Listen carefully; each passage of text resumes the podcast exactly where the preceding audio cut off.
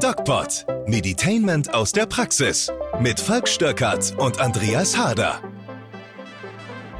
Ja, heute ist der 17.01.2023 und ich darf euch recht herzlich willkommen heißen zum DocPod nach doch relativ langer Pause, die begründet war durch viele verschiedene Sachen. Zum einen war da völlig unerwartet dieses ähm, Weihnachten ja, und ähm, Urlaub. Äh, genau. Zum anderen hatten wir ein paar technische Probleme, Hardy, die waren dann auch irgendwie daran schuld, dass wir letzte Woche nicht aufnehmen konnten. Aber heute sind wir wieder frisch und wohl dabei und auch dieses Jahr wieder an meiner Seite, beziehungsweise mir gegenüber, der Hardy. Moin. Okay, moin. Servus. Ich war im Norden, ich habe es mir wieder angewöhnt. ich muss jetzt wieder umstellen. Ja, also wir wünschen euch ein gesundes neues Jahr und wir werden dieses Jahr ähm, weitermachen wie bisher. Nichts großartig anders. Und deswegen glaube ich, sollten wir uns mal wieder über das Thema Corona und Covid unterhalten, denn es hat sich ja jetzt doch einiges ergeben. Also zum einen gab es diese doch recht interessante Nachricht zwischen den Tagen, zwischen den Jahren war es, glaube ich, wo der Herr Drosten gesagt hat, die Pandemie ist jetzt vorbei. Daraufhin gab es von der Politik ähm, die klassischen Reaktionen, Maskenpflicht aufheben, dies, das, Ananas. Was haben wir noch? Wir haben eine neue Variante in den USA. Wir haben eine Extremsituation in China. Mhm. Und all das sind, glaube ich, Dinge, Hardy, über die man reden sollte. Könnte man tun. Steigen wir ein. Steigen wir ein. Womit wollen wir anfangen? China. China. Ja. China. Über das China haben wir schon mal einen Podcast gemacht. Das, ich erinnere mich, vor langer Zeit tatsächlich haben wir im Podcast über China geredet und ich habe genau das prophezeit, was jetzt eingetroffen ist. Mhm, stimmt, das war, das war eine Folge noch weit vorher. Da war das vor deiner Zeit? Äh, weit vor unserer Zeit. Ja? Nein, oh. nein, Quatsch. Aber da war in China der Status, dass ähm, jegliches Aufkommen von Corona sofort, ähm, naja, unterbunden wurde. Da wurden ganze Stadtteile isoliert und ähm, ja, die Chinesen durften sich nicht mehr frei bewegen und das war natürlich ganz anders, als wir das jetzt hier bei uns gemacht haben. Ähm, wir haben zwar Schutzmaßnahmen gehabt, aber bei uns hatte jeder verstanden, dass es jetzt an der Stelle Sinn macht, es auch ein wenig laufen zu lassen, ähm, die Durchseuchungen voranzutreiben und das ist natürlich ein ganz anderer Weg, den China da gegangen ist und äh, das Resultat sehen wir jetzt. Und ich hatte damals gesagt, ähm, ich glaube, es gab auch ein Video dazu im äh, DocPod YouTube-Kanal. Ich hatte damals gesagt, China wird den Weg, den es geht, noch schwer bereuen. Aus mehreren Gründen. Und äh, der Hauptgrund ist eigentlich, dass die chinesische Bevölkerung im Gegensatz zu unserer Bevölkerung, also zur Bevölkerung des globalen Nordens und auch vielen Ländern des globalen Südens, überhaupt keinen Immunschutz hat. Das äh, chinesische Regime hat sich entschieden, auf absolute Null-Covid-Strategie zu setzen. Und diese Null-Covid-Strategie, die war ja im Grunde genommen in Deutschland auch mal im Gespräch, ist aber sehr, sehr schnell ad acta gelegt worden, weil sie nicht funktioniert.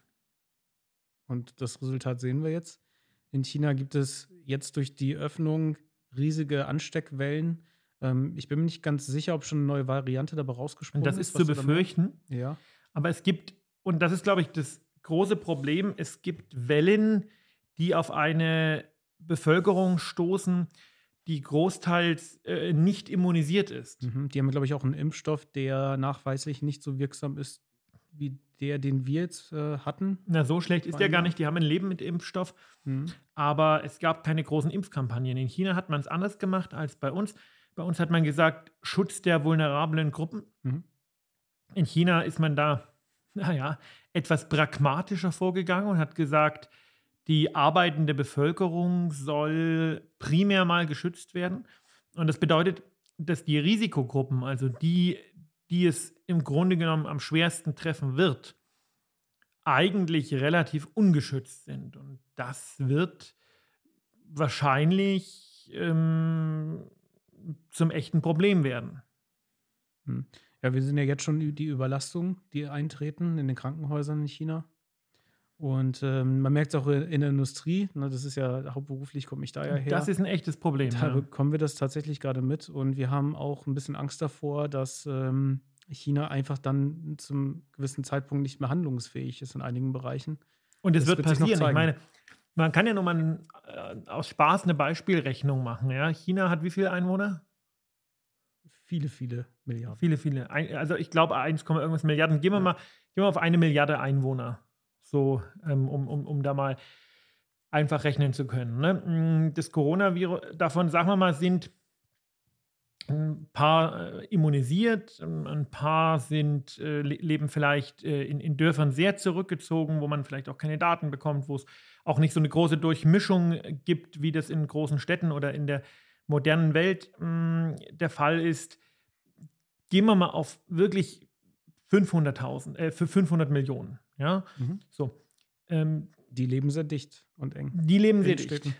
Da hat Covid eine Sterberate von, sind wir mal optimistisch und sagen, einem halben Prozent. So, jetzt bist du der Physiker, jetzt kannst du rechnen von 500 Millionen, ein Prozent sind, glaube ich, 5 Millionen. Mhm. Ein halbes Prozent sind 2,5 Millionen. Das würde bedeuten 2,5 Millionen tote Chinesen. Nicht 10 nackte Friseusen, sondern 2,5 Millionen tote Chinesen ähm, mit einer extremen, ähm, also man muss ja sich überlegen, wir haben eine Hospitalisierungsrate in der ungeimpften Bevölkerung von 7, 8 Prozent. Gehen wir mal auf 10 Prozent, weil sich leichter rechnen lässt.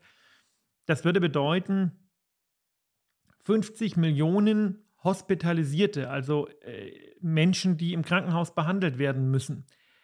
Das ist allein innenpolitisch, gesundheitspolitisch nicht zu stemmen. Mhm.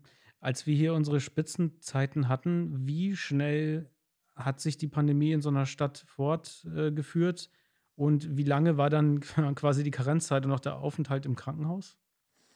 Das ist schwer zu sagen. Also das ging schon relativ schnell nach oben. Wir reden ja hier von einer exponentiellen Gleichung. Das bedeutet, ähm, heute zwei, morgen vier, übermorgen acht, den Tag darauf 16, dann 32, dann 64 und dann sind wir schon über 100. Ähm, exponentiell ist für uns immer sehr schwer vorzustellen, weil wir äh, Menschen linear denken. Und hm, das bedeutet, wir werden das Resultat wahrscheinlich relativ zeitnah sehen. Das wird relativ schnell gehen. Und die, die dann wirklich auf der Intensivstation liegen, die schwerst erkrankt sind, die liegen da, zwar, ich glaube, im Schnitt 28 Tage. Mhm. Also das kann kein Gesundheitssystem leisten. Auf der anderen Seite stand in China natürlich die relativ große Protestwelle, basierend auf den äh, wirklich jahrelangen massiven Restriktionen, wo es wirklich so war, dass wenn ein Fall in einer Wohneinheit, die haben ja so Wohneinheiten, die man dann auch abschließen kann, also mehrere Hochhäuser, ist ein Zaun drum und dann machst du die Tür zu und fertig. Und wenn ein äh, Fall in so einer Wohneinheit nachgewiesen war, dann bedeutete das, dass diese Tür zugemacht wurde und fertig. Und das hat ja dann zu großen Problemen geführt, weil in so einer Wohneinheit ein Brand ausgebrochen ist und die Menschen nicht raus konnten. Das war abgeriegelt und dann sind viele ums Leben gekommen.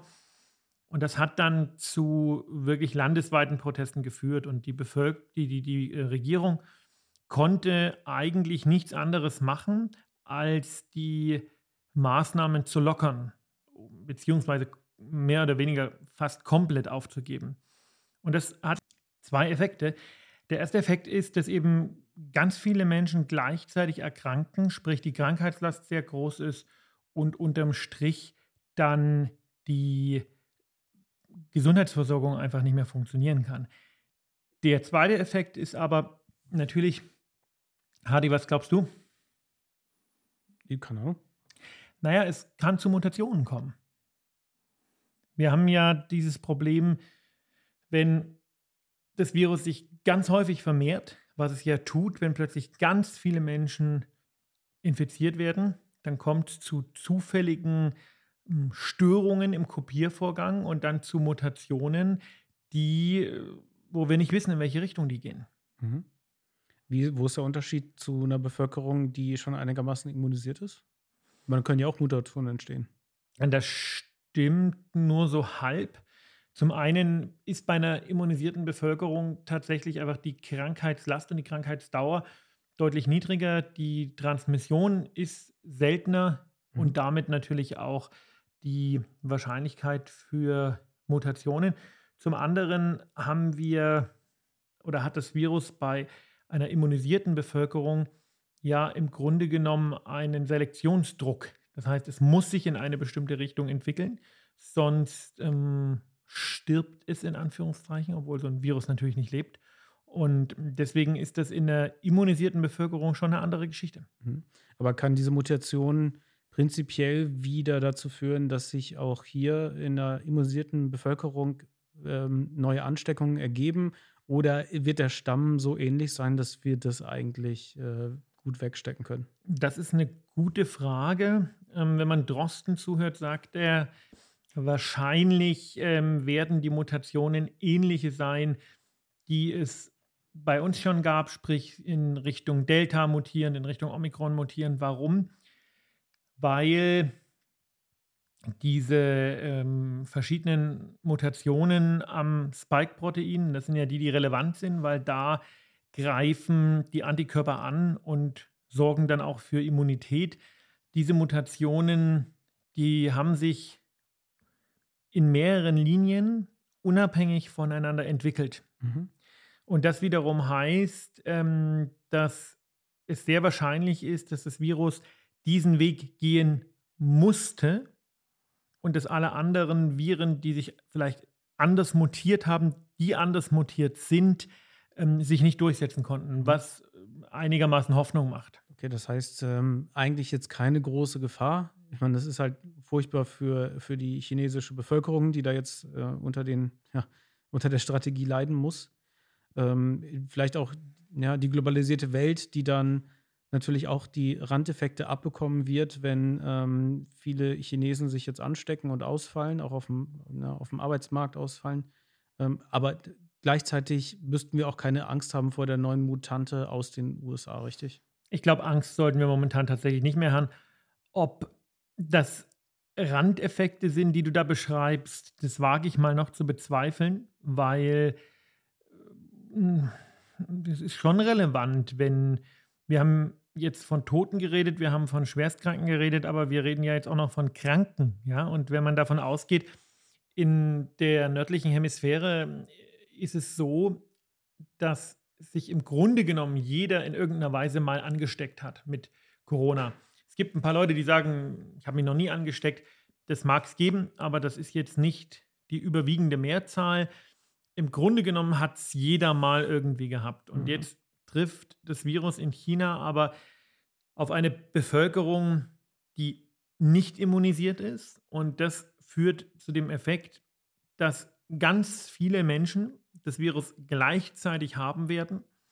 Und das ist natürlich eine relevante Krankheitslast, auch wenn die Leute oder auch wenn es Leute gibt, die nicht dran sterben werden und die nicht schwer erkranken werden, bleiben die trotzdem zu Hause und produzieren nichts. Und das wird gleichzeitig 50, 60 Prozent der Chinesen treffen, mhm. was natürlich kein wirklicher Randeffekt ist. Hin, hinzu kommt natürlich auch, dass wenn meinetwegen ähm, sich zwei Familienmitglieder anstecken oder die Kinder vielleicht auch der, ähm, der Eltern, dass die natürlich dann auch eingeschränkt sind. Ne? müssen sich um die Kinder kümmern, haben vielleicht einen Arbeitsausfall. Das meine ich. Ja. Also du hast, äh, du, du wirst wirtschaftlich das schon sehr relevant spüren. Mhm, denke ich auch.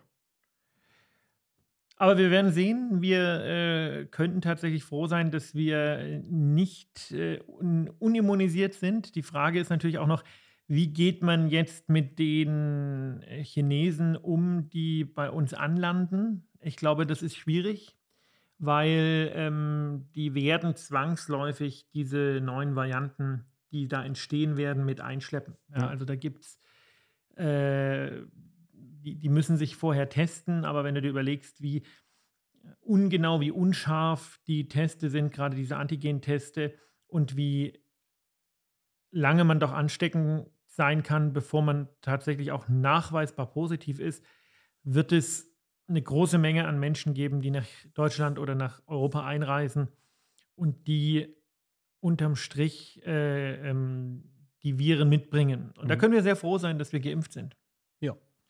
Wie würdest und? du umgehen mit dem Thema? Würdest du äh, Einreisestopp für chinesische Staatsbürger oder? Nee, würde ich tatsächlich auch nicht machen. Also, weil, wie du schon gesagt hast, das wird eh nichts bringen. Ähm, das, so ein Virus wird sich durchsetzen. Das hat die Pandemie gezeigt, dass das passiert. Selbst in den entlegensten Gegenden der Welt ist es angekommen. Hätte vielleicht auch nicht äh, jeder für möglich gehalten. Aber ich denke auch, dass wir gut vorbereitet sind. Also nicht nur, weil wir gut immunisiert sind, sondern weil wir auch gute Strategien hatten. Also so sehe ich es jedenfalls jetzt äh, in der Nachbetrachtung. Und ähm, wir können diese Strategien wieder auspacken, wenn es denn notwendig sein wird. Ne? Ich meine, jetzt sind wir glücklicherweise brauchen wir keine Quarantäne mehr einhalten. Der, der, die, die Maskenpflicht ist äh, größtenteils gefallen. Und ich meine, sowas kann man natürlich auch wieder gegebenenfalls zurückholen, wenn es dann sein muss. Also ich sehe das entspannt, ehrlich gesagt. Wir haben auf jeden Fall gelernt aus der ganzen Geschichte. Die Frage ist, wie lange hält dieses Lernen? Ja, also mhm. die Corona-Pandemie war die schlimmste Pandemie seit der spanischen Grippe. Und auch damals hatte man gelernt, aber das ist jetzt drei, vier Generationen her und wir mussten alles wieder neu lernen. Also das kumulative Gedächtnis der Menschheit ist so lala, würde ich sagen. Ja. Aber jetzt haben wir erstmal mit Corona zu tun. Das werden wir jetzt den nächsten Jahren nicht gleich vergessen. Deswegen sehe ich es positiv. Kommen wir zum zweiten Thema. Drosten hat gesagt, die Pandemie ist vorbei. Ähm, das hat er tatsächlich nicht wirklich gesagt, sondern es gab da äh, also das war eine Nebenberichterstattung von einem Interview, was er gegeben hat, wo er was ganz anderes gesagt hat. Aber die Politik hat sich darauf eingeschossen, hat gesagt, jawohl, die Pandemie ist vorbei. Was ist jetzt deiner Meinung nach noch sinnvoll und wo sollten wir sagen, komm, ähm, jetzt ist auch mal gut? Ja gut, tatsächlich ist die Pandemie, was die Maßnahmen angeht, ja im Prinzip vorbei für uns. Wir haben es gerade noch im Krankenhaus. Wir haben noch Winter, es gibt noch Ansteckungen nach wie vor. Wir wollen immer noch die gefährdeten Bevölkerungsschichten wollen wir noch, wollen wir noch schützen, das tun wir. Aber ich denke, für die normale Bevölkerung ist die Pandemie schon vorbei. Also gefühlt. Wie, äh, ja, gefühlt ist für einen Wissenschaftler immer gut. Wie definiert man denn Pandemie, sag mal? Was ist denn der Unterschied zwischen Pandemie und Endemie? Keine Fangfrage? Keine Fangfrage. Keine Fangfrage. Okay. Also so wie ich sehe, sobald ähm, die Krankheit ganz normal eingeflossen ist in jede andere Krankheit, die äh, wechselnd im Jahr immer mal wieder auftritt. Und das ist der Punkt. Eine Pandemie macht Wellen außerhalb der Saison. Außerhalb der saisonalen Wellen, die eben äh, für Infektionskrankheiten typisch sind. Und eine Endemie hält sich an die klassischen Wellen, also Sommer, äh, Winterwelle. Ähm, bei der Sommergrippe gibt es die Sommerwelle, aber grundsätzlich ähm, baut sich eine Pandemie außerhalb der Saison auf und eine Endemie eben nicht. Hm. So. Und ähm, da äh, ist tatsächlich unklar, ob wir jetzt mit dieser Winterwelle die erste endemische oder die letzte pandemische Welle erreicht haben. Aber die Winterwelle ist ja tatsächlich nicht so schlimm, wie unser Freund Karl äh, es äh, prophezeit hat. Und dementsprechend bin ich schon auch dabei, äh, würde sagen, jawohl, die Pandemie, das wirklich Schlimme ist jetzt vorbei. Und ich denke, das sind doch auch mal, das sind doch auch mal gute Nachrichten. Das würde ich aber auch sagen. Wenn da nicht Amerika wäre.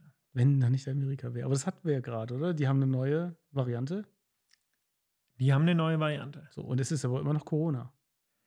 Und es wird wahrscheinlich immer wieder neue Varianten geben. Ja. Also Amerika hat eine deutlich ansteckendere Variante, was interessant ist, denn Omikron war ja schon das ansteckendste Virus, was es jemals gab. Und jetzt kommt äh, eine Variante daher, die ist noch ansteckender und noch ansteckender und man weiß gar nicht, wie weit das Ganze noch geht. Aber tatsächlich ist diese ich weiß jetzt den Namen gar nicht auswendig. Warte, ich schaue mal schnell ähm, im Internet. Dafür sind wir ja ähm, äh, vernetzt. Ähm, XBB15 heißt die. Ja, zum Glück nicht von der Umbrella Corporation. Das wundert mich auch, warum man dem, also ich hätte dem Ganzen ja jetzt auch aus so ein bisschen medizinhumoristischer Bedeutung äh, der, äh, dem Virus den Namen äh, Omega gegeben. hätte, ich, hätte ich irgendwie witzig gefunden, aber ich glaube, die, Geht nicht. die Wissenschaftler Die wollen das nicht. haben meinen Witz nicht. Ähm, es ist XBB1.5 und diese Variante scheint keine schwereren klinischen Verläufe zu machen, aber ist ansteckender, ähm, macht in Amerika so ein bisschen Krankheitslast auf den, in den Krankenhäusern, aber unterm Strich nicht wirklich äh, ein großes Drama. Ich meine, wir werden in zwei Wochen mehr wissen, aber ich denke, äh, XBB1.5 ist nichts, wofür wir uns, wovor, ist nichts, wovor wir uns fürchten müssen, so rum. Mhm. Aber kann man dann, also was ich immer total schwer finde, wenn du dann hörst, auch von einem Drosten, das ist nicht so wild oder es geht so, womit vergleicht man das? Ich meine, jetzt können wir natürlich Zahlen nehmen, äh, kenne ich jetzt nicht, aber, Super.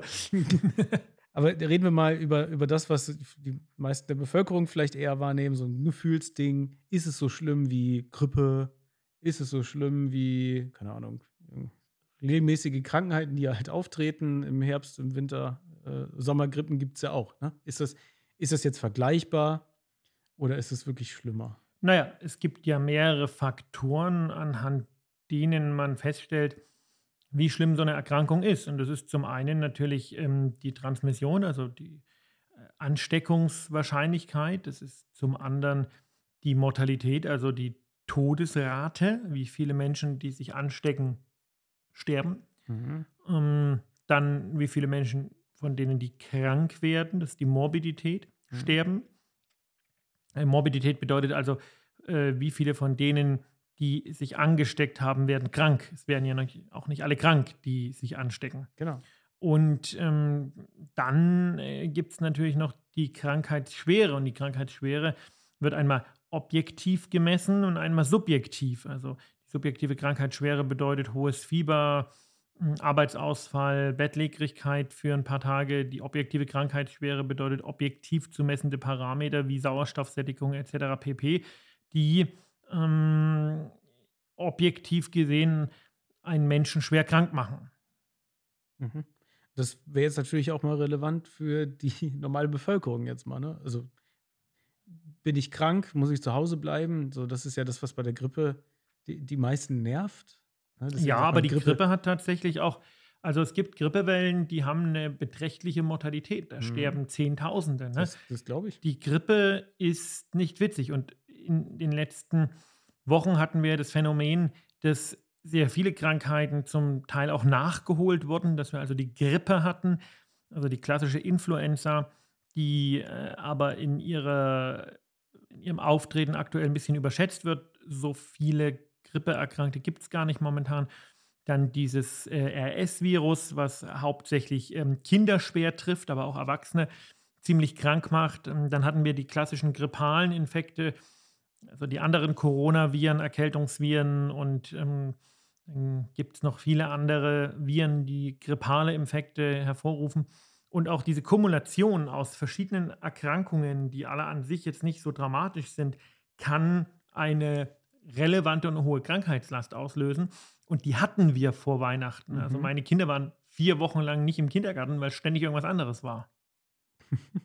Tja, da haben wir einen eigenen Docpod drüber gehabt. Ähm, falls ihr ihn verpasst habt, guckt gerne nochmal in die Liste rein, da findet ihr ihn. Genau. Da sind wir das alles nochmal durchgegangen und auch was es bedeutet hat, äh, jetzt nach Corona Dinge nachholen zu müssen, warum jetzt sich irgendwie gefühlt zumindest mehr anstecken als vorher. Oder Ist in den, nicht gefühlt. In, in den ist Jahren ganz davor. objektiv so, ne? War sogar so, siehst du. Ja, haben wir auch drüber gesprochen. Genau. Was, was fehlt uns denn für heute noch?